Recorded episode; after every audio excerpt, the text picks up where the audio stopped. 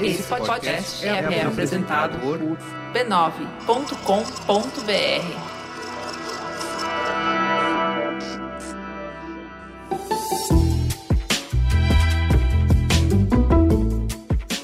Mamileiros e mamiletes, bem-vindos ao nosso exercício semanal de respeito e empatia. Eu sou a Juva Lauer. E eu sou a Cris Bartz. E esse é o Mamilos, o podcast que faz jornalismo de peito aberto. Vamos pro recado do anunciante? O carnaval tá aí, galera! E o Bradesco é parceiro até na folia. Ele é patrocinador dos maiores carnavais do Brasil: o Carnaval de Recife, o Carnaval do Rio de Janeiro, o Carnaval de São Paulo, o Carnaval de Salvador. E é para celebrar a época mais purpurinada que o banco resolveu conectar todas as comemorações com a cobertura Ritmos que Conectam. Vai ser assim: nessa semana pré-carnaval, as redes sociais do Bradesco vão mostrar todo o frevo, samba e axé que rolam nas festas por aí. Vai dar para pular o carnaval de onde você quiser pelo Instagram Bradesco. Então anota aí, de 21 a 25, veja tudo pela hashtag Ritmos que Conectam e não perca nenhum detalhe dessa farra boa. E vamos falar da rede B9 de podcasts? Epa, vamos, porque tem novidade boa no ar.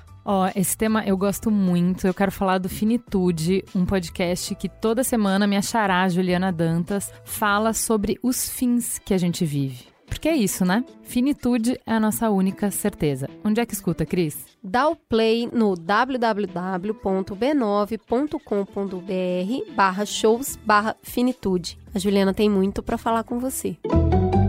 Teta, senta que lá vem polêmica. Vamos pra teta, Cris? Bora! E, gente, antes de entrarmos no assunto propriamente dito, a gente quer contar para vocês que parte desse programa que vocês vão ouvir daqui a pouquinho foi gravado na semana passada, quando a gente foi convidada para inaugurar o estúdio de podcasts do YouTube Space lá no Rio de Janeiro. E foi muito especial. Além do estúdio ser lindão, a gente ainda foi recebido com o maior carinho do mundo pelos mamileiros que estiveram lá para nos ver. Queremos agradecer ao YouTube o privilégio de inaugurar esse espaço e a gente torce para ele ser muito bem usado por criadores. Agora o assunto é brincadeira, ou nem tanto. Carnaval é tempo de festa, certo? Mas será que é só isso? A apropriação cultural, e mais amplamente em torno do que é ofensivo ou não no carnaval, Está nas redes sociais, nos blocos, nas escolas de samba e mesmo em materiais divulgados pelo poder público. Todo ano é a mesma coisa: o que pode e o que não pode. Quem diz o que está certo e o que está errado? No momento que esse programa está indo ao ar, a atriz e ativista da causa indígena Alessandra Negrini foi a cancelada da vez. Mesmo tendo ao seu lado a APIB, a Articulação dos Povos Indígenas do Brasil, mas para que essa discussão agora estragando a festa? Será? Indo na raiz da sua criação, é possível saber que a festividade, o carnaval, foi criado como um pequeno oásis de transgressão e de subversão. Costumes e poderosos sempre foram amplamente satirizados no carnaval. Em concordância com essa dinâmica, o historiador Luiz Antônio Simas concedeu, nessa semana, uma entrevista para o Nexo onde ele disse: o tensionamento também marca o carnaval. Ela é uma festa tensa e intensa. Muitas vezes, as pulsões do carnaval estão diretamente conectados ao que está acontecendo na sociedade. Nos dias de hoje, há uma série de tensões que afloram na sociedade ligadas a pautas identitárias, a misoginia, a etnia, ao racismo. Isso virar baila no carnaval me parece natural. Carnaval é uma festa, mas ela tem múltiplos sentidos. Um deles é essa conexão com a conjuntura, e isso marca o carnaval brasileiro. Para entendermos um pouco mais sobre como o carnaval pode ser um bom momento para ampliar o olhar sobre a pauta de apropriação cultural, a gente criou esse Mamilos em três blocos. Primeiro, entendendo a dimensão do carnaval no mundo e no Brasil.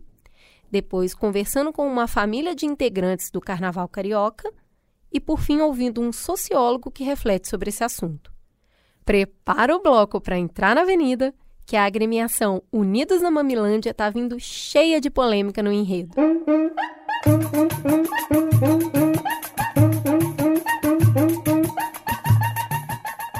Para iniciar esse assunto, é importante primeiro entender o que é carnaval, ou os carnavais, e qual a relação do brasileiro com essa festa ao longo do tempo e nos dias atuais. Para isso, a gente foi ouvir o Tiago França. Ele participou aqui no Mamilos Vida de Músico. Além de músico, ele lidera o bloco Espetacular Charanga do França, que desfila pelas ruas de São Paulo. Tiago, explica pra gente essa relação. Com perdão da palestrinha, é claro que aqui no Brasil, na nossa história recente, o carnaval é fortemente associado ao samba. Mas como o brasileiro anda cada vez pior da memória, é inevitável a gente falar um pouco da história para entender o que é o carnaval. Aqui no Brasil, os primeiros indícios são por volta de 1640, 400 anos atrás, de uma festa chamada Intrudo, trazida pelos portugueses. A festa foi criada pela Igreja Católica como uma espécie de permissão de enfiar o pé na jaca nos três dias que antecedem a quaresma. Era o que todo mundo fazia e a igreja oficializou. A inspiração do intrudo vem lá da Saturnália, Império Romano, antes de Cristo, e sempre com o mesmo mote de ser a festa para se jogar, se perder como se não houvesse dia seguinte e subverter a moral e a lógica da opressão, que ora é da igreja, ora é do Estado, ora é dos dois. Então dá para dizer que o carnaval tá aí desde que o mundo é mundo e é parte indissociável da nossa existência enquanto sociedade. Tudo isso para dizer que o aspecto mais importante do feriado é a festa, seja como for. E é claro, sempre com muita música. Infelizmente não dá para saber qual foi o hit do verão de 1641, porque não tem registro em partitura dessas músicas, né? Só se registrava música erudita clássica. E tem carnaval no mundo inteiro. Veneza, New Orleans, tem carnaval na França e muito carnaval aqui dentro do Brasil. Um dos maiores clássicos da festa que vem do Rio, a marchinha Abre Alas da Chiquinha Gonzaga, foi composta em torno de 1890. Isso é quase 30 anos antes da música Pelo Telefone, que é uma espécie de marco do nascimento do samba, que foi gravada em 1917. Aí tem uma explosão do Carnaval do Rio por volta dos anos 30, quando vai pra Praça 11, tem bloco, tem cordão, tem escola de samba, e já tinha um formato parecido com o que foi pra Sapucaí e virou a vitrine do Brasil no mundo inteiro como a maior festa do planeta. E tudo isso sobre a baqueta bipolar do poder público, que usa como vitrine, enaltece a festa, mas perseguia os músicos e apreendia os instrumentos. Outro classicaço de Pernambuco, a marchinha número 1 um do Clube Vassourinhas, que hoje a gente chama só de Vassourinha, é de 1909. É das músicas mais emblemáticas do carnaval de lá e é tocada no país inteiro. Pernambuco vem com essa tradição de mais de 100 anos de orquestra de frevo formada por sopro e percussão, que sai no chão, acústica, e a grande influência da charanga, que é o meu bloco. Na Bahia, o grande destaque são os afoxés, que a gente chama de bloco afro. Tem um caráter religioso, fala dos orixás e reproduz os toques de terreiro na rua. E claro, pelos anos 60, Dodô e Osmar inventaram o trio elétrico e deram início a esse movimento que virou Asha Music, que também tem influência rítmica dos toques de candomblé, mas sem abordar tanto a temática nas letras. E aí tem samba reggae, entra olodum, timbalada, é muito rico o carnaval baiano. Então marchinha, frevo, samba, afoxé, toda essa diversidade, riqueza e profundidade, tudo isso é o carnaval do Brasil. E aí é onde entrou São Paulo nessa história. São Paulo é o grande caldeirão, é a megalópole que abriga gente que vem do país inteiro e carrega a influência de todos esses cantos. O legítimo aqui é a diversidade, é o carnaval para todos os gostos, desde o cordão dos esfarrapados, que desfila no Bexiga há 70 anos, a Lava Pés, primeira escola de samba da cidade, fundada em 37, até chegar aqui em 2020 com o bloco emo, bloco punk, com Rita Lee, David Bowie, Caetano Veloso, bloco do Alceu Valença, e um movimento crescente de fanfarra que toca desde as marchinhas mais tradicionais até a música pop do rádio dos anos 80 e 90. Tudo que subverte a lógica é carnaval. Tudo que faz dançar, que faz a gente cantar até perder a voz, é carnaval. E tudo é político, ocupar o espaço público, Pôr seu corpo nu na rua e exigir respeito é político. Flertar com a utopia de uma sociedade livre, sem julgamento, sem cerceamento de liberdade é político. Fazer arte, fazer música, incomodar o coro dos contentes é político. Subverter a lógica dos carros, da hora extra, dos muros cinzentos da cidade é a premissa mais importante do Carnaval de São Paulo. E aonde tem arte, aonde tem música, tem política. Algumas pessoas percebendo isso ou não. O carnaval é a grande herança cultural popular do país e que bom que tá tomando as ruas de novo. Tá encontrando o povo, tá levando cultura, lazer para as pessoas de graça. Vida longa ao carnaval de rua de São Paulo e do país inteiro. Mas e quando o dinheiro compra a transgressão e subverte a lógica da produção cultural? Provocando um apagamento nas tradições e das pessoas que iniciaram esse movimento?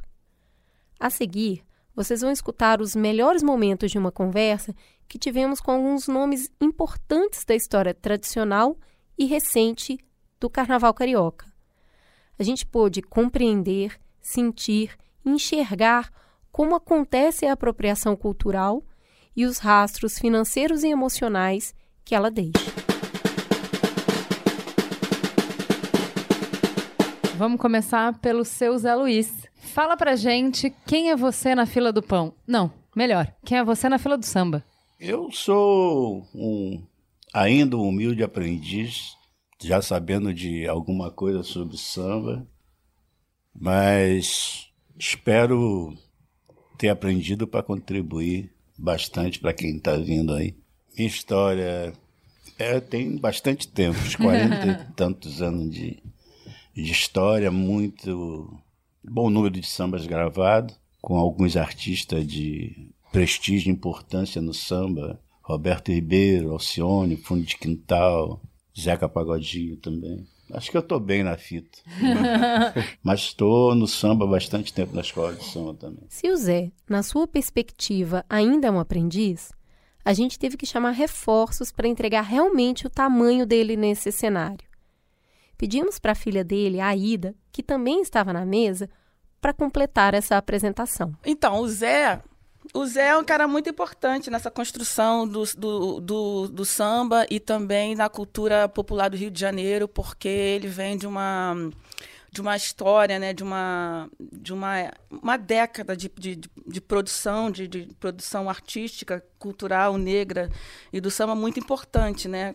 Junto com o Zé, a gente tem Roberto Ribeiro, a gente tem Ney Lopes, a gente tem Wilson Moreira, a gente tem na Bahia Nelson Rufino, a gente tem uma série de expoentes aí do samba, da música popular, que vem dessa geração. É, o Zé também tem uma outra vertente que é uma questão muito importante, né, que eu acho que acompanha toda a produção do samba, que é a, a questão da resistência, né? Toda a criação do Zé Luiz vem muito focada na, nesse olhar, né, nessa vivência da resistência, de como um homem negro que é artista, que vive no subúrbio, precisa resistir o tempo todo para poder criar. Então, eu acho muito legal ele ser humilde, mas a gente que é da outra geração tem que fazer um outro exercício, que é falar dele, né? E é o que a gente tenta fazer até hoje. Sabe essa música? Todo menino é um rei? Provavelmente você a conhece, já dançou, já pulou em alguma avenida. Então, ela é do Zé Luiz. Nós perguntamos para o Zé Luiz do que são feitas as músicas dele para entender o que, que motiva uma pessoa a cantar por 40 anos. Desde os tempos que cantar era mais sinônimo de resistência que de glamour. É, minhas composições são feitas no, no dia a dia, né? coisa que eu vivo e tenho essa facilidade de botar para musical, né? fazer a coisa virar música. Eu dei muita sorte, que não era minha pretensão virar compositor, minhas músicas fossem gravadas. Por sorte, encontrei Roberto Ribeiro, que antes de, de ser o cantor das minhas músicas, era meu amigo, e comecei a, a gravar com ele. Foi sucesso, graças a Deus a música ficou muito conhecida, e daí abriu uma possibilidade grande de eu ir gravando mais, é, sendo aceito no meio musical. Agora que o Zé Luiz está corretamente apresentado, vamos conhecer melhor a Aida, que é muitas coisas além de filha dele. Meu nome é Aida, eu sou jornalista. No samba eu não sou nada a não ser filha.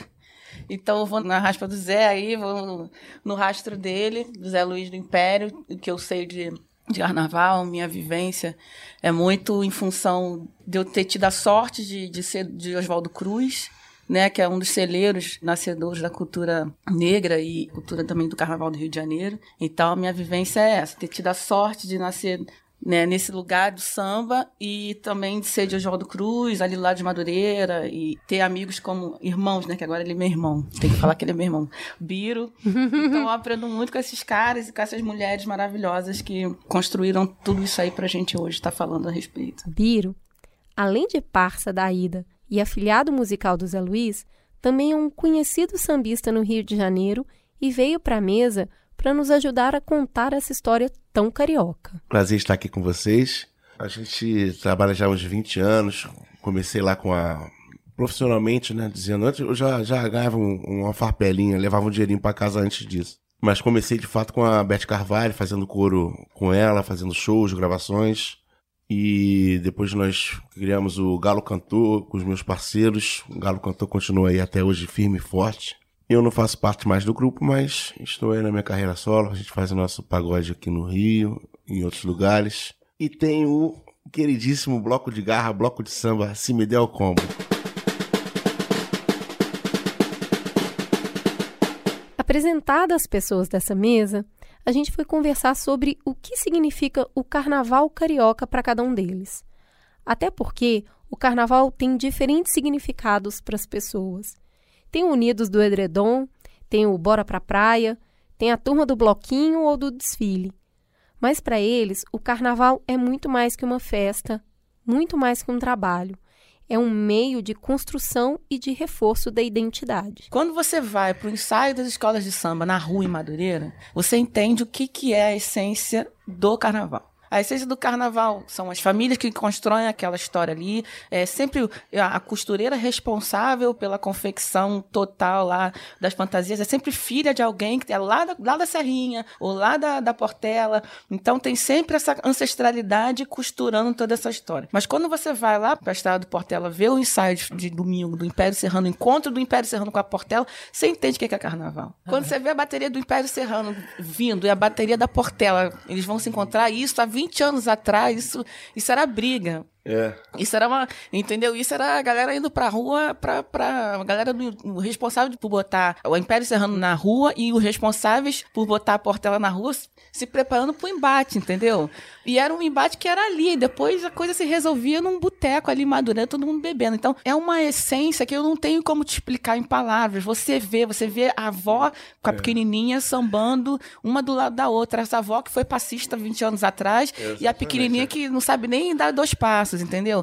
É. é o pai que é presidente de uma ala com o filho. É o, o, o mestre de bateria se emocionando pela enésima vez, vendo é. um naipe de agogô tocando o agogô do Império, é o negócio mais bonito do mundo. Então, é. E é isso, carnaval é isso. E eu acho que é isso que não descaracteriza, né? Isso que garante que haja evolução com a essência. É isso. Meu irmão tem um amigo que é da Europa, não fala nem português, é músico, baterista. Aí a gente, a Portela foi campeã e o Império foi campeão no, no outro grupo, né? No mesmo dia. Aí nós fomos pra Madureira. Eu lembro disso. O maluco, quando saiu do carro, ele já veio ao Rio várias vezes, né? Mas aí tá aqui na Zona Sul, tá no centro, não sei. Quando ele saiu do carro em Madureira, ele tum, tomou um baque. A rua cheia. Ele entendeu. A, a isso é o carnaval. O que, que é o carnaval? É a arte do negro vindo pra cidade, né? Descendo pra cidade e indo pra, pro asfalto, pra avenida. É, o nosso... carnaval é a nossa semana de arte, né? Digamos assim. É. A importância para o jovem negro é entender que nós somos esse país. Nós somos 54% desse país. Nós somos todos os alicerces que esse país está construído, somos nós. Bom, nós construímos o país, né? Nós... Todas as essências das manifestações culturais somos nós. A origem delas, a essência delas somos nós. O Nordeste, né? Então, muito forte também muito, nisso. O Brasil depende da gente. O Brasil é a gente. O, o jovem negro e a jovem negra estão tendo essa possibilidade de ver quem são essas pessoas, entendeu? Carnaval eu acho importantíssimo. Eu acho adoro carnaval, já gostei mais, mas nunca fui de brincar assim, do jeito que o pessoal brinca normalmente, mas sempre apreciei, acho da maior importância. Se não tivesse carnaval, você já tinha se matado. Porque a vida não, não dá para sustentar, a gente não dá conta da vida sem carnaval. Se o carnaval carioca é uma ferramenta de construção da identidade, o samba talvez seja seu principal instrumento. Para entender como esse samba toca na ancestralidade desse povo, a Ida dá a letra sobre como funciona essa comunicação. Desde muito nova, assim, eu estava é, no meio do pagode mesmo, três anos, estava no meio do pagode, eu chegava em casa a hora que meu pai chegasse, minha mãe chegasse, e eu desenvolvi muita observação, observar as pessoas, né? Essa ancestralidade, as mulheres, uma maneira como a mulher preta se comunica, é muito corporal, é uma dança, um gesto. Isso não é bem visto, isso é caracterizado, isso é estereotipado uma mulher escandalosa. Aí quando você vai estudar movi os movimentos, a dança, a maneira como as pessoas se comunicam nas comunidades, nos vários países africanos, você vê que tem tudo a ver. É racismo. Ninguém, o nome disso é racismo, essa leitura. Então é isso que a gente está tentando romper, essas barreiras, né, na maneira de ser da mulher negra, do homem negro também, né? Essa maneira da gente se comunicar. A gente se comunica assim, tá, pô, vamos fazer um almoço. Gente, assim que a gente se comunica, é assim que a gente fala das questões, das, os assuntos da família. Vamos fazer um almoço, vamos sentar aqui tomar uma cerveja uhum. e se tiver um instrumento a gente vai tocar, não é não?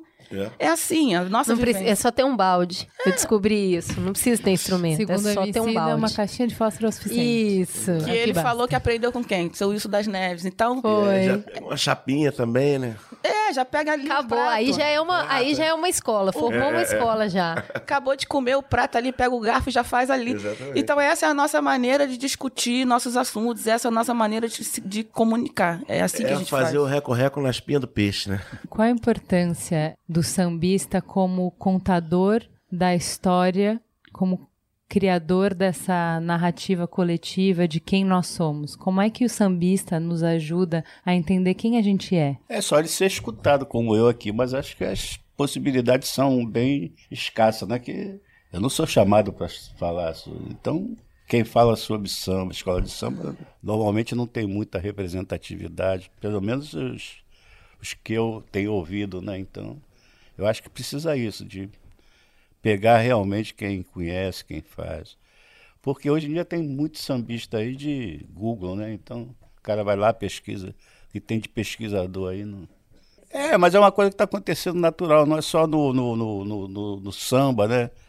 Essa possibilidade de você conhecer a coisa rápida, está acontecendo isso. Todo mundo entende, né? De...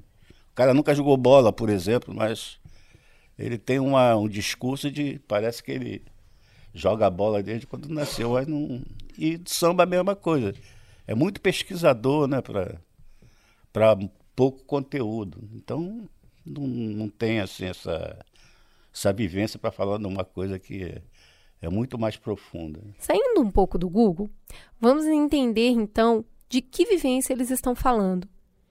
E como essa vivência tem um recorte de realidade particular que retrata a vida dessas pessoas envolvidas no carnaval de uma maneira muito política, na visão de mundo, nas escolhas, nos posicionamentos. Eu venho de uma escola que chama-se Pagode da Tia Doca. Pagode Tia Doca era uma, é, era uma pastora da, da Portela, uma das pessoas mais importantes do nome do samba, e eu vi essa mulher, há, sei lá, 30 anos atrás, construir uma roda de samba sem saber que ela estava sendo extremamente, eu não vou dizer feminista, porque eu não sei se feminista dá conta da, da, da causa da mulher negra, eu tenho dúvidas em relação a isso, mas ela estava fazendo isso ali, quando ela pega e chama todas as mulheres para ficar na roda de samba, atrás dos músicos para cantar. Ela não admitia que as mulheres mulheres que soubessem cantar os sambas ficassem atrás. Então ela estava fazendo esse movimento ali sem saber. E ela construiu aquilo. E eu acompanhei essa mulher. E, e essa escola que ela iniciou, a gente levou para os nossos pagodes, né? Exatamente. Né? Aqui no Rio de Janeiro, o Pagode do Biro, ele aconteceu durante cinco anos na Tijuca. E era como se a gente estivesse encravando dentro da Tijuca uma coisa que está distante 20 quilômetros, que é Madureira, que é Realengo, que é Marechal Hermes, né? E não é nada fácil. Porque você é você querer empurrar a força, de você estar tá, de alguma forma passando é, coisas que você quer passar, isso é um ato político também. Você faz questão de passar e meio que explicar, mas você também não pode ficar ali sendo só um professor, né? Essa maneira de fazer música nossa vem de uma coisa mesmo de quem era subserviente, é, julgada, aquela coisa de. A, a, expressão que a música traduzia era essa, de. Como ela falou, eu não sou nada humilde ou, ou sou envergonhado, já fui. Às vezes eu sou cínico, sou sonso, porque. É, na verdade. Estratégia de sobrevivência? É, não, é. A gente sempre foi. Teve que ter essa estratégia, né? Essa defesa. E a música traduzia muito isso. O compositor, às vezes, ele não tinha realmente o conhecimento de, de se expressar né, literalmente naquilo, a, a, música parecia ser uma música triste, pobre. Não, não era. Cartola está aí com um grande exemplo, muito até do que Candeia, né? As músicas do Cartola eram música romântica, mas você vê que não tem nada ali de, de coisa é, presa, né, um sentimento de repressão. Mas é, é isso que agora eu acho que é importante para a nova geração que essa mistura tenha acontecido, né? Essa música assim sentimental hoje também tem esse lado de um, um recado, uma posição política. Eu acho que é interessante. A gente conversou, Biro, com o MC há um tempo atrás, ele tinha lançado o álbum Amarelo e ele estava falando muito sobre amar também ser um ato de resistência, porque a gente vai para um lugar muito bélico e aí todas as canções e tudo que a gente vai conversar é sempre muito político e é um político duro e nos sambas enredos que a gente tem visto tem muito dessa política. Dá para combinar protesto com amor? Eu acho que acordar e levantar da cama é um ato de uma escolha, é um ato político. Qualquer coisa, né? Porque hoje a gente tá muito querendo separar, né?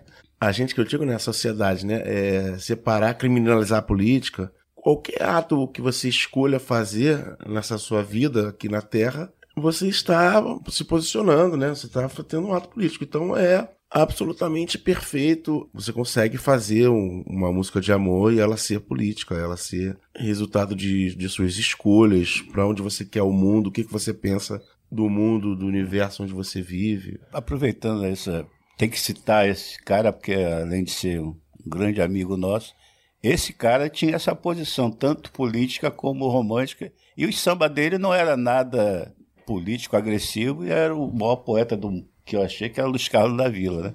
E ele soube é, fazer isso num, em 1988, na escola de samba, ele fez esse ato político e, e ao mesmo tempo poético, que foi o Kizomba.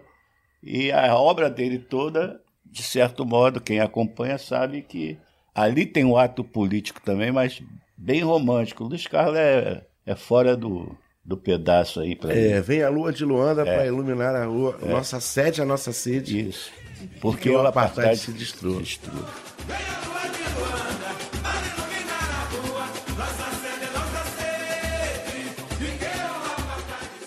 O samba do Bira é um samba que é uma reunião que, que eu vejo política acontecer ali o tempo todo. Por exemplo, as movimentações é, na roda de samba, no sentido de você ter mais mulheres tocando, você ter mulheres participando da roda de samba, para mim é um movimento político que está ali, claro, e notório para todo mundo. Eu estou sempre lá no, no, samba do Biro e às vezes a gente tá tocando uma música e o Biro para e ele fala: Cara, isso aqui é a nossa vida, isso aqui a gente tem que parar para pensar nisso, vamos refletir, a gente vai votar daqui a não sei quanto tempo. Isso a gente está passando hoje, a gente passou daqui a, é, há 30 anos atrás, há 40 anos atrás. Então, eu acho que o samba, se o fazer samba já é um, um ato político na veia. E essas gerações que estão vindo aí estão exigindo muito esse posicionamento né? Eu vejo, sabe, essa exigência, principalmente das mulheres pretas, em estarem ali, estarem fazendo, saírem da parte de trás, né? Como se em algum momento elas estivessem na parte de trás, como Exatamente. se desde sempre elas não estivessem à frente, só que não nomeadas devidamente. Então,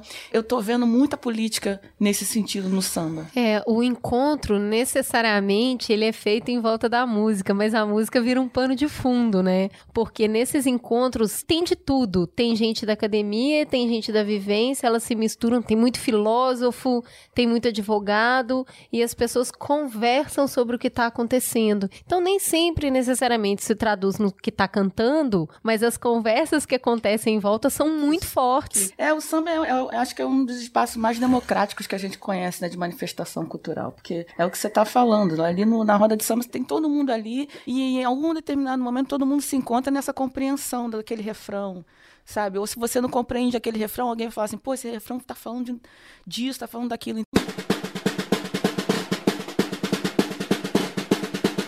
O samba carioca, como lugar de encontro, traz comunicação, ancestralidade e vivência. Tudo isso faz parte da sua história. Mas esse espaço aberto, que recebe todo mundo, traz para a mesa também as relações de poder. Eu venho de uma geração que samba escola de samba era a mesma coisa. E hoje em dia não tem nada a ver uma coisa com outra. Quando eu conheci samba enredo, o samba enredo era obrigado a ser uma coisa histórica, por exigência da ditadura, do movimento político. você tinha que falar sobre história do Brasil. E era muito importante porque é, no primário você sabia a história do Brasil todinha através de um samba enredo, né? E com o tempo foi vindo pessoas mais é, acadêmicas, né, de escola de belas artes, Maria Augusta, Fernando Pamplona, e já modificou o tanto o desfile como a concepção de samba enredo. Já passou a ser uma coisa. O samba enredo hoje já é uma função mais política, devido até ao advento da, da internet. Essa coisa ficou mais aberta, essa participação do povo de um modo geral, esse povo externo, dentro da escola de samba. Eu acho importante que seja assim, mas é, perdeu toda aquela consistência de quem é da comunidade das escolas de samba. Né? Então, hoje o samba enredo não é feito pelos compositores né, da escola de samba, plasticamente também não é da escola de samba. Estão lá como empregados, pessoas que é o contrário que a gente, da minha época, fazia lá, ia lá para o barracão, para o ateliê da escola de samba, para fazer aquilo com carinho. Toda a escola de samba nasceu praticamente de um clube de futebol e de uma comunidade familiar. E isso foi se perdendo, claro, né? isso aí é outro assunto, né, de quem se apropriou disso, a classe média. E hoje é essa coisa que se vê.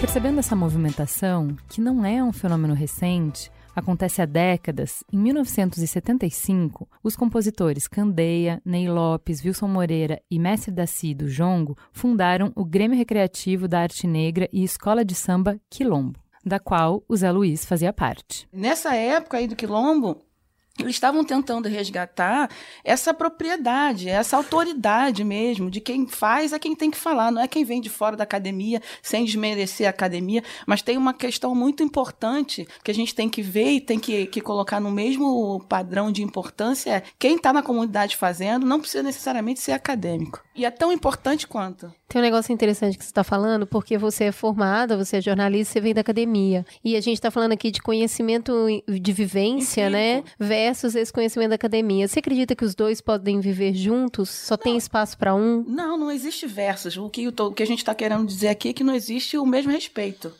né? Você chega com um diploma lá, você vai fazer o, o vai conceber lá o, o enredo e tal, e, e, você, mas nunca conviveu com aquela comunidade, você não sabe qual é a história daquela escola, né? Uma pessoa que vai lá conceber o, o, enredo do Império Serrano, por exemplo, tem que saber que foi uma escola construída por estivadores, que uma das pouquíssimas escolas que teve uma mulher que chama-se Dona Ivone Lara, dona do mundo, que fez samba enredo, entendeu? Se a pessoa chega lá para conceber um, samba, um, um carnaval, plasticamente falando, e não tem essa consciência, não vai ser um bom carnaval. O samba da escola de samba não tem nada a ver com a escola de samba, entendeu?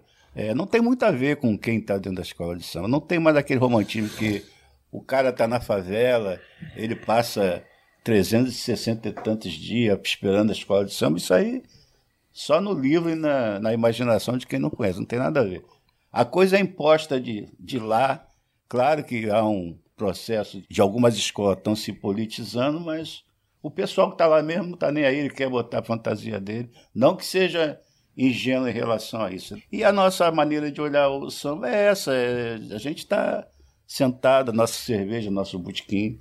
Quando você vai para a avenida, é essa questão plastificada que você está falando, porque a gente está entregando um produto né? E esse cliente, que é o que é o turista, que é a maneira como a mídia vende, que é que são os contratos publicitários, esse turista, esse esse comprador é quem está ditando essa regra. É porque eu tô ali dentro, eu sei que não é nada legal eu estar ali sendo aplaudido por uma coisa que quem está lá não está entendendo muito bem, agora, nesse momento né, da, da escola de samba. Mas quem provocou essa situação não pensa dessa maneira. Botou ali, ó, oh, vocês quem sabe fazer isso são vocês, mas o dinheiro é nosso, entendeu? Fica um negócio assim meio. da gente continuar sendo usado, né? Como antigamente. O senhor Djalma Sabiá é um, um, senhor de 80 e poucos anos, e numa ocasião meu pai estava descendo de trem para ir para o desfile do Império Serrano e encontrou com o seu Djalma Sabiá também dentro desse trem, acompanhado do neto. Seu Djalma Sabiá, pelo avanço da idade dele, com uma baita dificuldade de, de, se locomover, desceu lá na estação da central e veio caminhando até o sambódromo. Aí quando chega no sambódromo, ele é colocado pelo um guindaste num carro de destaque. Quando entra no sambódromo, todo mundo aplaude, tá? mas ninguém estava lá esperando esse cara que é fundador da escola pra buscar esse cara. Com... Não, era pra buscar ele em casa. Exatamente, Né? com o respeito que ele merece pra colocar ele lá. Então houve essa penetração da classe média, aí a gente está numa outra discussão já racial, de querer se apropriar de uma coisa que não é dela. A, a mulher vai lá, tira o lugar da rainha de bateria porque tem o dinheiro, ela vai ficar na frente da. Não, ela paga um dinheiro. Não, pois é, né? Ela não recebe, né? Então, quer dizer, Ela paga. todos os espaços que puder ser ocupado, vai sendo ocupado. Então, a minha posição ali, eu estou olhando aquilo com o maior deboche. Só Você está aqui porque você tem dinheiro, pagou alguma coisa. Assim. Ah. É uma coisa assim que eu olho com maior desprezo mesmo, para ela saber que aquilo ali não pertence a ela. Ela está ali de uma forma, entendeu? Equivocada. Ilegítima. Essas coisas me deixam um pouco chateado do, do modo que está sendo conduzido essa, esse carnaval oficial, né? E, e muita gente se aproveitando dessa, dessa festa que, que já não é tão popular como o nome diz, essa manifestação popular. Escola de samba hoje em dia, primeiramente, sem dinheiro não existe, né? Nenhuma agremiação bota o seu desfile na rua se não tiver muito dinheiro rolando. Os custos são muito altos, né? No caso do bloco, a gente consegue fazer até hoje na garra mesmo, né? Não que a escola de samba não tenha garra, essa garra que é necessária, mas dentro de uma comunidade que você bota um bloco na rua, que é mais uma brincadeira, um bloco sem corda, sem aquela coisa de, como dizem na Bahia, abadá, né? Que aí já, já quer apropriar para o Rio de Janeiro também. A gente tem as camisas do ano do bloco, tem a bateria e vamos todo mundo atrás. Entendeu? O bloco a gente até consegue. É claro que tem blocos aí que o cara vai produzir um bloco do não sei o que, do, do branco, do preto, não sei o que. Cada produtor sai com 20 mil, 30 mil de lucro no bolso. Não é o meu caso, né?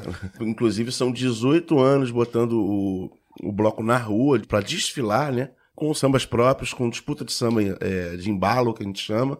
E nos dá muito orgulho fazer, é, é trabalhoso, você quer muitas vezes desistir, que ah, não quero mais isso, mas não vira uma obrigação. A gente tem toda uma comunidade em volta ali que aguarda a terça-feira de carnaval para as famílias descerem, as crianças botarem as fantasias e, e a gente desfilar. É uma discussão que estava acontecendo em Salvador, por exemplo, né? Desses grandes blocos irem para lá e os, os blocos tradicionais de Salvador, como Ilê, não ter o subsídio suficiente para botar o bloco na rua. Isso é de uma, uma descaracterização, um Covardia. desrespeito, é covardia. Um bloco que tem, sei lá, 40 anos, 50 anos de vida, que conta a história da construção cultural de Salvador, não ter o mesmo subsídio que um bloco de uma cantora famosa do momento tem. Tudo que vocês estão falando aqui tá me lembrando de um programa que a gente fez ano passado, que a gente foi em Alter do Chão e a gente visitou lá e conversou com um líder indígena da região sobre tudo que estava acontecendo lá. Vocês viram, pegou fogo, uma, uma tristeza. E aí usa-se muito a palavra progresso.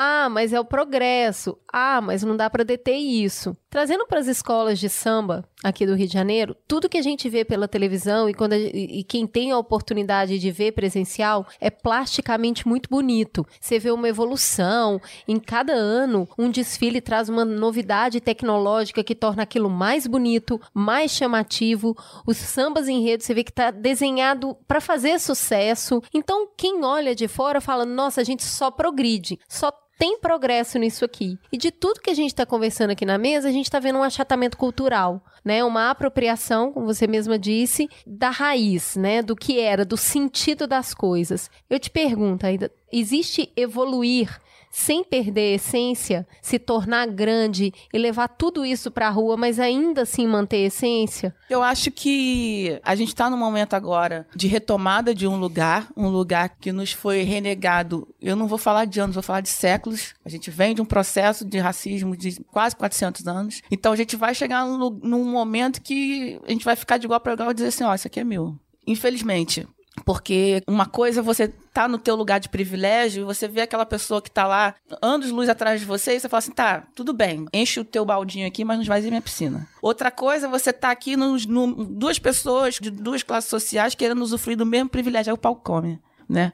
Então, eu acho que quem faz samba com legitimidade vai continuar fazendo. Uma amiga minha, que até vocês conhecem, falou uma coisa muito importante numa reunião que a gente teve, chama-se Amália Cursino, uma fera da comunicação. E ela falou um negócio muito importante, me impactou muito. A solução está nas margens. A solução não está no, mais nos centros. A solução de tudo isso que a gente está discutindo aqui está nas margens. Então a gente precisa olhar para as margens e entender o que é a capacidade de inovação sem apoio nenhum, sem subvenção nenhuma. É só a gente olhar para o funk, por exemplo. O que, que acontece no funk? A capacidade de reformulação e reconstrução no funk. Há 10 anos atrás, o BPM no, do funk há 10 anos atrás não tinha nada a ver com o BPM de hoje, né? Que é batida por minuto. As inovações que essa galera do, do funk é capaz de fazer dentro da favela. Então, assim, é muito importante que a gente entenda que as soluções estão nas margens. E hoje, por conta dessa galera que foi para a faculdade, que se formou, que quebrou o ciclo de escravidão dentro das suas famílias, ninguém vai abrir mão. Então, essa galera que tem diploma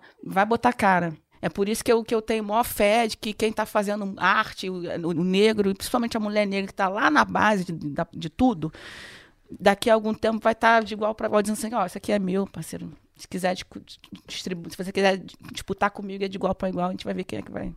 Eu acho que é isso.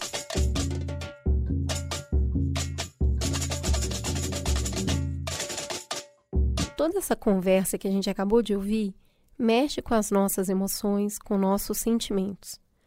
Mas entendemos que a partir dessa experiência seria interessante ter uma visão ainda mais ampla sobre a apropriação cultural por isso, fomos ouvir o Túlio Custódio, que é sociólogo e curador de conhecimento.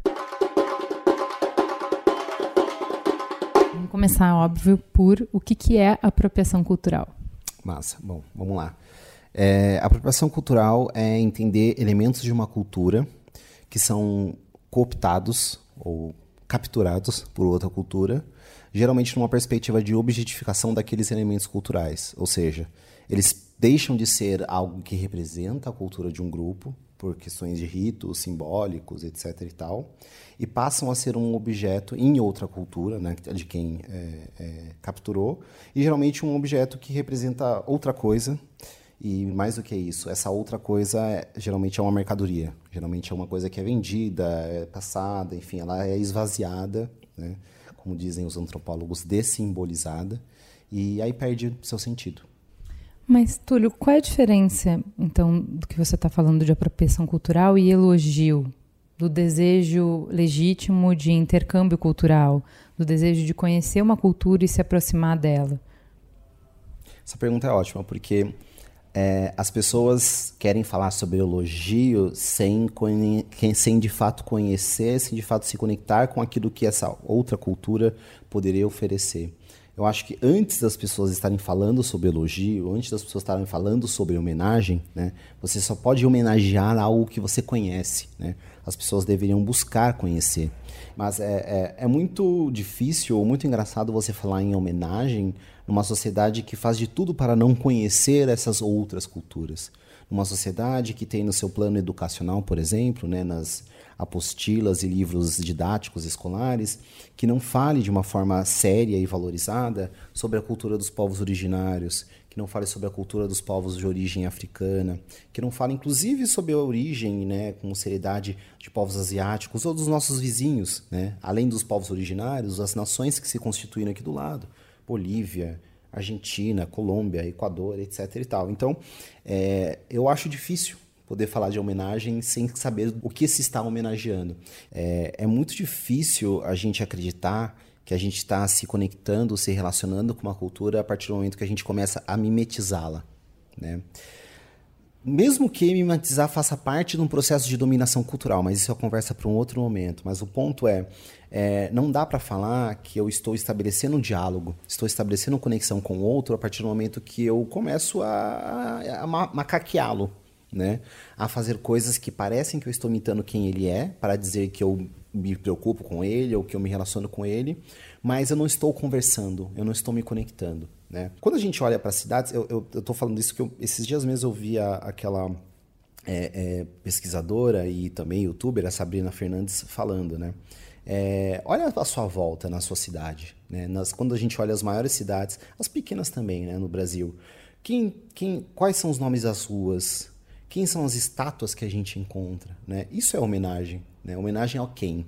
Ao que? a que tipo de ideia de sociedade, de, de civilização que a gente está falando. Então, antes da gente homenagear, a gente tem que olhar um pouco com um olhar crítico à nossa volta. Né? O psicanalista, o Christian Dunker mesmo, ele tem uma frase que eu, eu gosto muito, que até no estudo nosso na Inexplorato a gente usa bastante, que é a frase: escutar é renunciar à telepatia. Quando a gente pinta, se pinta para falar que eu estou manejando outro, eu estou exercendo telepatia. Eu estou dizendo, ah, eles são assim, então eu acho que é assim que eu tenho que me travestir, e ao fazer isso, eu de alguma forma estou me conectando com o outro, né? Me vestindo dessa maneira, eu estou exercendo homenagem. Não tá.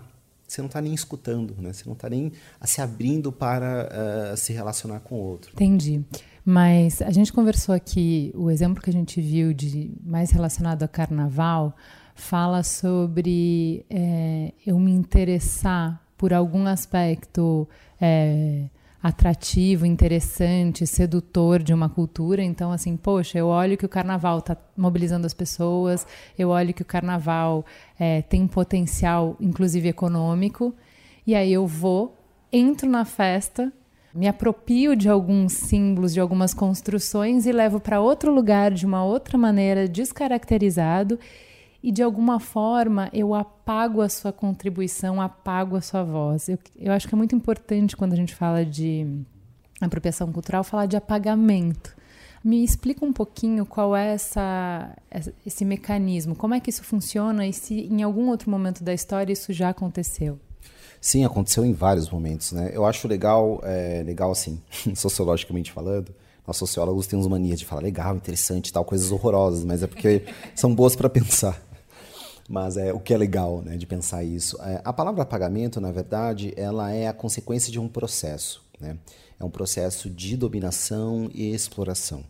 É, o primeiro você toma, né, você se apropria, depois você esvazia, e ao esvaziar você apaga o sentido que aquela manifestação, aquele elemento, aquele rito, aquele objeto tinha para a cultura ao qual aquilo fazia parte. Né? Isso acontece de cocar a cabelo, a roupa. O Brasil tem uma longa história de apropriação, exploração e apagamento do seu povo. Primeiro porque o Brasil ele sempre se negou enquanto povo. Né? A questão de quem compõe o Brasil foi sempre algo muito debatido pelas nossas elites, que sempre entenderam o Brasil como um povo degenerado. Degenerado porque é um povo que partia da premissa da mistura, né? a mistura daquele remanescente europeu que veio para cá, né, e invadiu o espaço, que encontrou povos originários, trouxe os africanos escravizados e essa mistura toda, né, aos olhos internacionais, era um, povo meio degenerado. Né? Então isso sempre foi um problema para o Brasil, né, o seu povo. E é muito interessante quando você olha a história do Brasil, principalmente nos últimos 150 anos, você vê a história de apagamento de manifestações que são populares, que são transformadas em alguma coisa que eles chamam de brasileira, mas quando você olha no cerne desse brasileiro, é algo que é esvaziado, é algo que é embranquecido, e aí a gente pode até falar mais o que significa falar em embranquecido no contexto é, brasileiro, é algo que é restrito, é algo que é elitizado. Né? O carnaval aconteceu isso. Né? Tem uma letra dos Racionais, no primeiro CD deles, no Voz Ativa, que em dado momento ele fala, né, o, o carnaval se vendeu novamente e tal esse é o reflexo, né? Quando você se apropria de uma coisa, esvazia ela, transforma ela numa mercadoria que começa a circular com valor, com sentido, é a definição mais, digamos, é quase o caso perfeito, o tipo ideal do que é a apropriação cultural. Né? O carnaval, para mim, hoje, e acho que também para algumas pessoas que têm falado, escrito sobre, é um exemplo clássico desse processo de apropriação cultural. Você vê dois polos, né? Vamos pensar numa forma, uma visão ideal do carnaval. O carnaval ele se divide hoje geralmente entre os desfiles das escolas de samba e os bloquinhos de carnaval de rua. Desfile das escolas de samba. São desfiles de escolas de carnaval, que geralmente são grupos, né, grêmios associativos, recreativos de associações de bairro. E esses grêmios estão associados à tradição associativa de bairros que são periféricos, que tem maioria de pessoas negras e que aquela forma de organização era uma forma de associativismo de bairro local que tinha valor de é, é, agregar a comunidade, gerar uma espécie, tem que colo colocar aspas nessa palavra, né? mas gerar uma espécie de economia interna de um povo que historicamente estava relegado à marginalização, à pobreza, né? à subalternização, a desemprego, etc, etc e tal. Então, essas escolas de samba hoje não são mais o que eram. Né? Elas também passaram por um processo que alguns vão chamar de processo de profissionalização, mas é um processo onde você tira da mão dessas pessoas, dos bairros, o poder dessas escolas e começa a monetizar esse processo.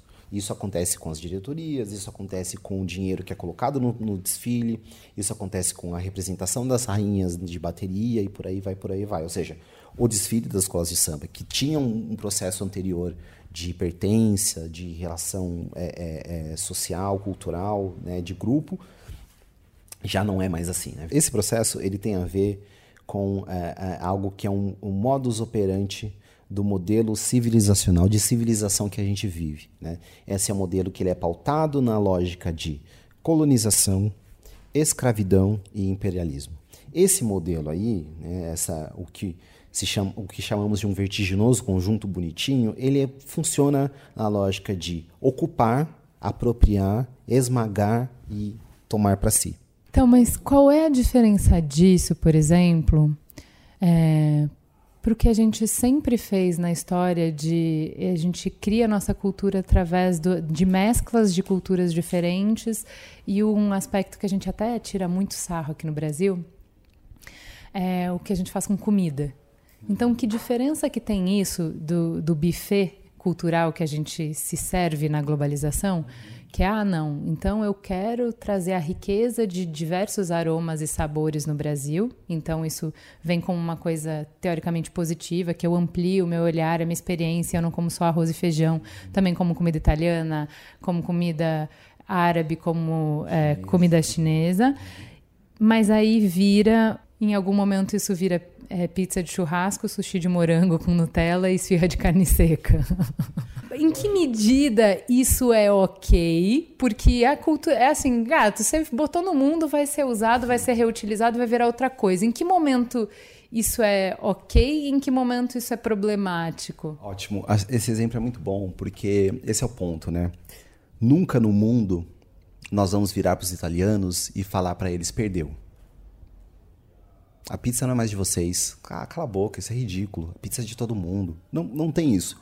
Porque a pizza continua sendo algo que é originariamente italiano. A gente sabe, a gente reconhece e a gente inclusive valoriza a pizza, mesmo com a pizza de carne seca, com estrogonofe, etc e tal, né? Porque ela é italiana. Isso não acontece com os elementos culturais, a música, na cultura, etc e tal. Então, quando isso se torna problemático? Quando existe o total apagamento de onde aquilo veio. Quando existe a total desvalorização da realidade das pessoas que fizeram aquilo e que vivem daquilo e que boa parte das suas reminiscências e da sua memória cultural, inclusive sua memória e resistência cultural, estão atrelados àquilo. Né? A discussão, por exemplo, que a gente teve anos atrás no Brasil, do turbante ou mesmo do cabelo, né, é, uma ótima, um ótimo exemplo disso. Né? O turbante ele é um exemplo de resistência no contexto onde o, o, turbante conectado com as culturas de matriz africana tem na realidade brasileira. Ah, mas o turbante surgiu com os árabes no século este. Não é sobre isso essa discussão. Então, mas esse é um ponto importante da discussão, porque é, como é que a gente determina a propriedade cultural de um grupo de pessoas, por exemplo? Porque a gente acabou de falar uma coisa que pizza tá ligada à Itália e eu vou conhecer uns 4, 5 que vão ficar muito indignados, que não é bem assim. Então, é difícil você demarcar propriedade de aspectos culturais, né? Porque essa discussão, aí, aí acho que você chegou na palavra que é maravilhosa, porque essa discussão não é uma discussão sobre propriedade, é uma discussão sobre predicado, sobre aquilo que dá sentido àquele sujeito e sobre aquilo que gera, digamos, simbologia, gera a, a reconhecimento, gera identidade, identificação para aquelas pessoas. O nosso problema, ou o problema da sociedade que nós vivemos, é que ela transforma aquilo em propriedade, porque é uma sociedade que só consegue dialogar em termos de propriedade. Porque a propriedade é aquilo que pode ser trocado, vendido, alienado. Né? E a gente não consegue alienar, trocar e vender algo que faz parte de quem você é. Eu não posso vender o seu ser mulher. porque isso faz parte de quem você é. Né? Então, é muito essa discussão é muito mais sobre reconhecer os elementos como parte de uma cultura, de, como parte, como predicado de uma cultura, e não como propriedade de uma cultura. Mas é muito difícil, porque a cultura ocidental ela é, ela é pautada na ideia de propriedade. Ela é pautada na ideia de que se eu posso, eu compro, e se eu compro, é meu. Né? E, e, talvez esse é o maior desafio que nós temos, né? entre o que é o reconhecimento, o conhecimento e a homenagem, versus o eu quero, eu compro, é meu e ninguém tasca. Né? Talvez, é, enfim, é, é, um grande desafio. E é um desafio não de politicamente correto ou da esquerda ou da direita. É um desafio de civilização. É um desafio de sociedade democrática, plural, enfim, tudo que a gente diz que gosta e precisamos aprender a exercer. Então, é interessante que você está trazendo isso, porque a gente tem o costume, o hábito de, quando a gente vai puxar essa discussão, puxar é, falando de comportamento de uma pessoa. Qual é a limitação dessa abordagem de quando a gente escolhe, bom, então a Alessandra Negrini é o problema? A, a limitação é total, né? Porque é, é, é, esse tipo de coisa que a gente poderia chamar talvez de miopia, diante dos problemas, a, fulanização, etc. e tal, ela é gigantesca porque é, é exatamente você não ver a questão estrutural das coisas. É exatamente você não pensar sistemicamente. Entender que um ponto aqui, esse fenômeno está vinculado a outro fenômeno, que está vinculado a outro fenômeno, que na verdade está conectado com um problema de forma geral. Ah, Túlio, mas isso é muito abstrato. É simples. Né? Os exemplos que a gente fala, as questões pontuais, elas são manifestações de alguma coisa muito maior. Né? A sociedade é isso. A sociedade, a gente vai olhar para ela, a gente vai encontrar um fenômeno aqui, um fenômeno ali, um fenômeno aqui, mas quando a gente olha a regularidade desses fenômenos, é que a gente consegue identificar e entender um problema. Né? Não é sobre Alessandra Negrini, assim como não é sobre a menina do turbante, nem é sobre ah, provavelmente durante o feriado do carnaval vai ter mais outros milhares de exemplos e talvez o ano que vem provavelmente vai continuar tendo, enfim. Não é sobre esses fulaninhos, é sobre um sistema que infelizmente continua a apagar, a invisibilizar, a não reconhecer povos, grupos e, e, e etc e tal. A individualização, o tornar fulano, é uma estratégia também, que é uma estratégia, é uma estratégia de reprodução. Porque se a gente fica só pegado em discutir questões individuais, a gente sempre acha, ou a gente tende a acreditar que ao eliminar aquele indivíduo, aquele indivíduo ali, a gente vai resolver o problema. Mas não vai, nunca vai.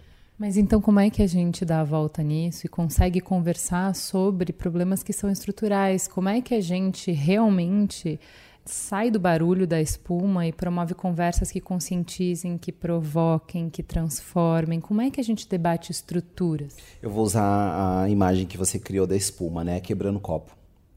Porque quando você está na espuma, né? A parte de cima fica lá, espuma. A hora que você joga o copo no chão e quebra, você vê o líquido que se esparrama. A gente precisa ver o líquido. Trazer esse debate para o, para o debate público constantemente é um caminho, né? Sair, porque isso também é fulanização, né? Só falar disso no carnaval, só falar disso quando tem algum assunto pontual, né? Ah, é a menina da fanfic do turbante, ou não sei o que de um filme, etc e tal. Não tor tornar isso um debate constante, uhum. né? Nas redes, nas mídias, nas conversas, tornar isso assunto de é, escola, de formação, né? Sair do plano onde é, é, é, só quem está debatendo, por exemplo, questões raciais está falando, falar isso em todos os espaços, em todos os contextos, eu acho que pode ser uma forma da gente quebrar o copo, né? para a gente é, é, fazer com que o assunto se dilua e a gente tire ele de uma, de uma noção de indivíduo, uma noção de fulaninho. Eu acho que pode ser um, pode ser um caminho. Você não acha que existe um risco de, ao propor essas é, reflexões, quando a gente não consegue ter essa profundidade que você falou, é, é esse espaço seguro que a gente está propondo aqui, onde qualquer pergunta pode ser feita, onde não existe pergunta burra, a gente soar autoritário e arrogante? Sem dúvida, há sempre esse risco. É, as pessoas não podem esquecer que um dos processos da, da, da nossa sociedade é a ampliação da anti-intelectualização. Né? É um esvaziamento do sentido da crítica. É a ideia de que as pessoas não critiquem mais, não pensem mais sobre determinados assuntos. A gente não pode cair no risco de achar que é, ao amenizar a crítica, a gente vai falar com mais gente. Não vai. Né? Pelo contrário, a gente tem que reforçar a crítica e fazer e, e, e conectar polos para fazer as coisas se ampliarem. Qual é o risco, ou em que momento a gente erra a mão e passa a reforçar uma segregação em que a gente reforça o esgarçamento do tecido social? Quando é que, ao investir na valorização de identidades, a gente enfraquece a perspectiva humana do que nos conecta? Eu, eu, eu gosto muito de uma coisa que é uma intelectual, e porventura é minha esposa, Stephanie Ribeiro, fala, que a gente precisa ter um olhar crítico sobre a simetria, das, sobre a simetria e a assimetria das coisas. Então é menos sobre quem pode, quem não pode, é menos sobre manter-se no lugar ou não circular para outros e mais sobre, ok, quem de fato está perdendo nesse jogo. Não é sobre seu bloco de carnaval, não é sobre a fantasia que você quer pôr, é sobre o total. Tem uma coisa também que as pessoas não gostam, é, mas a gente tem que lembrar, né? Democracia é dissenso. A gente fala de consenso porque a gente está exatamente lidando com o dissenso. O consenso é o discurso público do dissenso.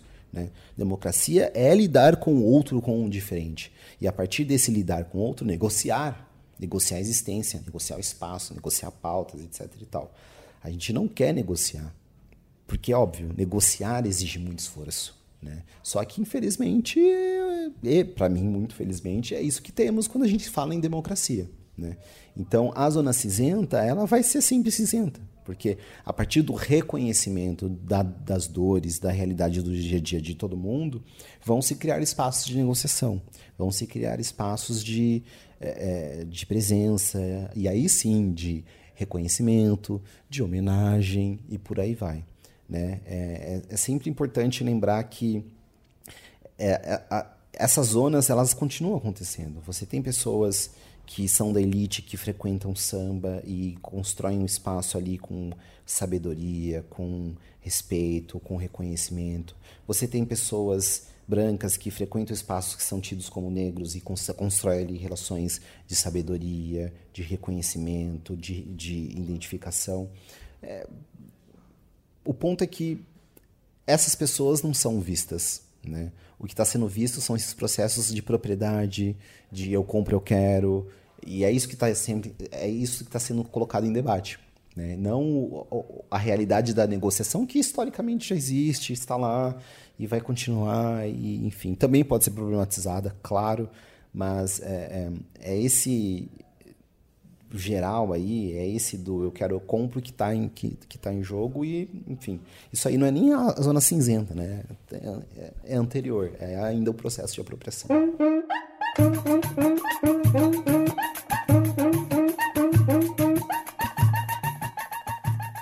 Tem muito para refletir, né? Sobre as relações de poder, do visível e do invisibilizado. Incomoda. Mas como o Túlio bem reflete, esse incômodo faz parte da negociação pelo espaço de existência que só a democracia é capaz de criar. Bora pular um carnaval democrático? Vamos para a coluna do Perifa Connection? Hoje a gente vai escutar a maravilhosa Nina da Hora. Aê! Sabia que a Nina é cientista da computação e construção pela PUC Rio. Ela também é criadora do Computação da Hora, participa do PyLates no Rio de Janeiro e ela também é uma viajante pelo mundo e ainda Tech Lead no Rava Plus. Fala pra gente, Nina, o que, que você traz essa semana? E aí, galera, salve! Mais uma coluna do Perifa Connection aqui no Mamilos. E hoje eu queria falar com vocês sobre leveza no caos. A gente está vivendo um verdadeiro caos no Brasil. Não que os outros anos não tenham sido caos, mas parece que a gente está tendo noção de fato de todos os problemas, e não só os problemas que dizem respeito à nossa comunidade que têm acontecido com o nosso país. É problema no transporte público, eu sendo do Rio de Janeiro, é crise na água, é crise na saúde, é uma violência que parece que cresce a cada dia, crise na segurança pública, crise na educação pública e, e a gente crise na mobilidade urbana, crise nos transportes públicos e parece que a gente não tem solução e que nunca vai chegar uma solução né? As pessoas estão cada dia mais sem esperança. E hoje, especificamente hoje, foi um dia bem difícil para mim e talvez tenha sido difícil também para outros cariocas. Hoje no metrô, né? O metrô passou o dia todo com problemas. Hoje fez um calor de 40 graus no Rio de Janeiro e a galera teve que toda ficar se amontoando nos vagões que estavam funcionando, porque nem todos os vagões do metrô estavam funcionando. Calor de 40 graus sem ar-condicionado. Então eu vi pessoas passando mal, eu vi pessoas brigando em meia situação que nós estávamos, não colocando uma culpa na outra, mas brigando porque elas precisavam se expressar. E aí vem a palavra expressar. Eu fechei os olhos e tentei lembrar a última vez, nesse ano, que eu tinha conseguido me expressar em meio a tudo que eu estava vivendo de uma forma mais leve. E aí me veio na cabeça o show da Emicida, que foi a primeira vez que eu vi o show da Emicida esse ano. Num festival que teve aqui no Rio de Janeiro, no Festival Espanto, eu estava com os meus amigos lá. Eu tentei lembrar todas as sensações que eu senti assistindo aquele show. Todas as sensações que eu senti ouvindo as minhas músicas ao vivo, ele cantando ao vivo com os meus amigos. A gente cada um de uma parte da periferia do Rio de Janeiro, mas nós estávamos juntos ali, assistindo aquele show, fomos embora juntos e nós curtimos juntos e por umas da, poucas das primeiras vezes esse ano, que já começou bastante atarefado pra gente, a gente estava ali somente se divertindo, ouvindo as nossas músicas favoritas. E eu abri os olhos e olhei ao meu redor e voltei a ver aquele caos. E percebi que existem momentos na vida que a gente quer tentar se expressar com leveza, mas a única forma que a gente encontra de expressar o que nós estamos sentindo ou o que nós estamos passando é por meio do choro, é por meio de brigas, é por meio da raiva, que também são sentimentos importantes da expressão. São sentimentos importantes para se expressar. Mas eu queria dizer para vocês que fez muita diferença eu fechar os olhos e tentar pensar no, nos momentos que eu estava feliz, que eu fui feliz. Só por estar num lugar e vendo uma pessoa que eu super admiro e escutando as músicas que falam muito da minha vida, da vida dos meus amigos, da vida da minha família, para tentar conseguir pensar em como agir no caos, né? Eu dei um exemplo bem pequeno do caos do metrô Rio, mas existem outros muito mais pesados. Então a mensagem de hoje, através dessa minha experiência, é essa. Às vezes, por mais que seja difícil na vida, a gente precisa fechar os olhos e tentar lembrar a última ou a primeira vez que a gente conseguiu se expressar com leveza. Conseguiu expressar com sorriso, conseguiu abraçar nossos amigos, lembrar da primeira ou da última vez que você caminhou com seus pais pela rua jogando papo, conversa fora, e esses momentos são super importantes. A última a primeira vez que você tomou café com eles, que você almoçou com eles, com seus avós, com seus amigos. Que você foi na padaria, com chamou seu amigo pra ir na padaria, isso aqui. Em Caxias a gente faz muito, chamar um amigo pra ir ao mercado e à padaria só pra jogar papo fora. Enfim, tentar lembrar esses momentos para conseguir sobreviver ao caos que nós estamos vivendo. Porque eu não sei se a tendência é piorar ou melhorar, mas eu tenho esperança na melhora, porém, eu acho que a tendência não é a melhora, infelizmente. Mas eu acho que se a gente conseguir se manter sãos e resgatar sempre esses momentos que nós fomos leves e felizes, a gente vai conseguir encontrar um motivo para enfrentar o caos junto. Então, como diz uma das minhas músicas favoritas e que eu tive a oportunidade de ver ao vivo, sendo cantada pelo Emicida, quem costuma vir de onde eu sou, às vezes não tem motivo para seguir, então levanta e anda. Farol aceso. Vamos fazer um farol aceso mais curtinho hoje aqui direto do estúdio, Cris? O que, que você recomenda? Eu não posso deixar de recomendar o podcast do Thiago França, que vocês ouviram no episódio de hoje. O Thiago França tem um conteúdo muito legal de música sobre música e sobre conhecimento musical. O nome do podcast é Sabe Som? Último episódio está falando do Ilubá e tem outras conversas muito interessantes sobre o que é música boa, sobre samba, sobre sanha. Tem conteúdo delicioso para ouvir na voz do Thiago França. Sabe som.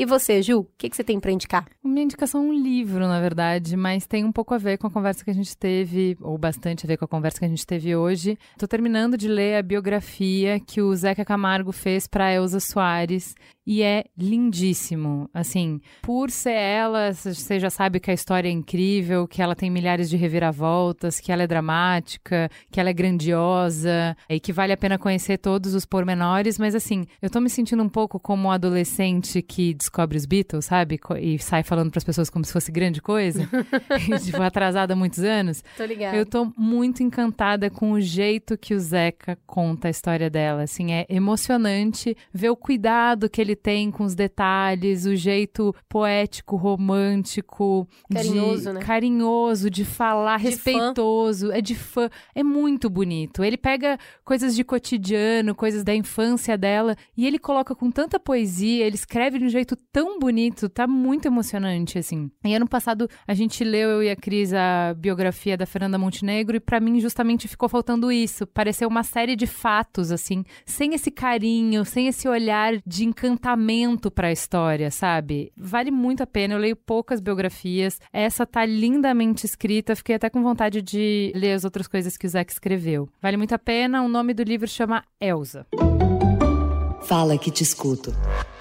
Gente, a gente tem um caminhão de beijo para, porque semana passada, lá no YouTube Space no Rio de Janeiro, a gente fez um evento, a gente gravou um vídeo com a Rita Von Hunt para falar da nossa carreira para oficialmente lançar o canal do Mamilos no YouTube. Rita, foi uma delícia ter você por perto, nos acolhendo na nossa humanidade e propondo uma conversa tão construtiva como só você sabe fazer. Um beijo com muito carinho. Estava lá com febre, passando mal e tava junto, tava de mão dada. Segura sua mão na minha. Vamos juntas. Beijo pro Vitor, Pra Maiara, pro Marcos, Lígia, Ana Beatriz, Lécio, Andressa, Bruna, Beto, Igor, Vanessa, Aline Cristina, Andreu, Rafaela, Juan, Thaísa, Júlia, Bruno, Eric, Matheus, Luiz Felipe, Márcio. Paulo. Beijo, gente. Obrigada pelo abraço carinhoso no Rio de Janeiro. É o amor de vocês que nos move. Vamos pro Fala Que Eu Discuto? Você pode nos seguir no Twitter, no arroba mamilospod, e foi lá que a Luísa disse. Belo episódio, Mamilos. Meu coração de imunologista ficou mais quentinho com toda a linda conversa sobre saúde pública, cuidados individuais, pesquisa, saúde, riscos e quantas coisas mais de extrema utilidade. Beijo no coração de vocês. A Graziella David disse: parabéns pelo episódio em si e pelo pedido de desculpas ao final. Lições aprendidas e humanidade. Que sigamos todos evoluindo e força aí, fazer podcast é um desafio.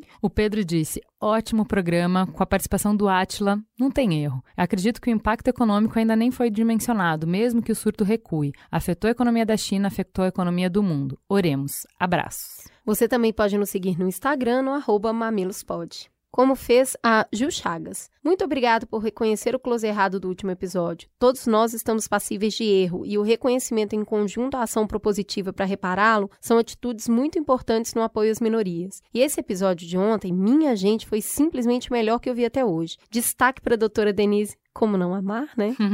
Sendo muito diva sensata. É incrível como a pauta que fala de saúde traz tantas outras nuances econômicas, sociais, históricas e políticas interligadas por trás. Parabéns por esse debate, moças. Aprendi muito. O Diógenes disse: Muito bom. Eu conheci vocês recentemente, estou na maratona para ouvir todos os conteúdos e abrir minha mente. A Thalila Auler disse: Ótimo episódio e adorei o finalzinho com a gravação de conversa em off. O João Pedro Zanardo disse: Atlas no Mamilos, crossover que todos esperávamos. A Júlia Macielo B disse: Que galera absurda! Que episódio sensacional! Já desejo o Átila e a Denise de volta. Quem não? É isso, então temos um programa? Temos um programa.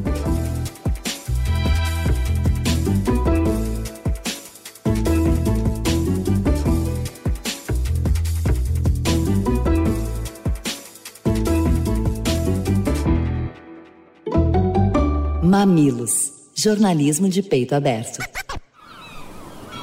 Este podcast foi editado pela Maremoto.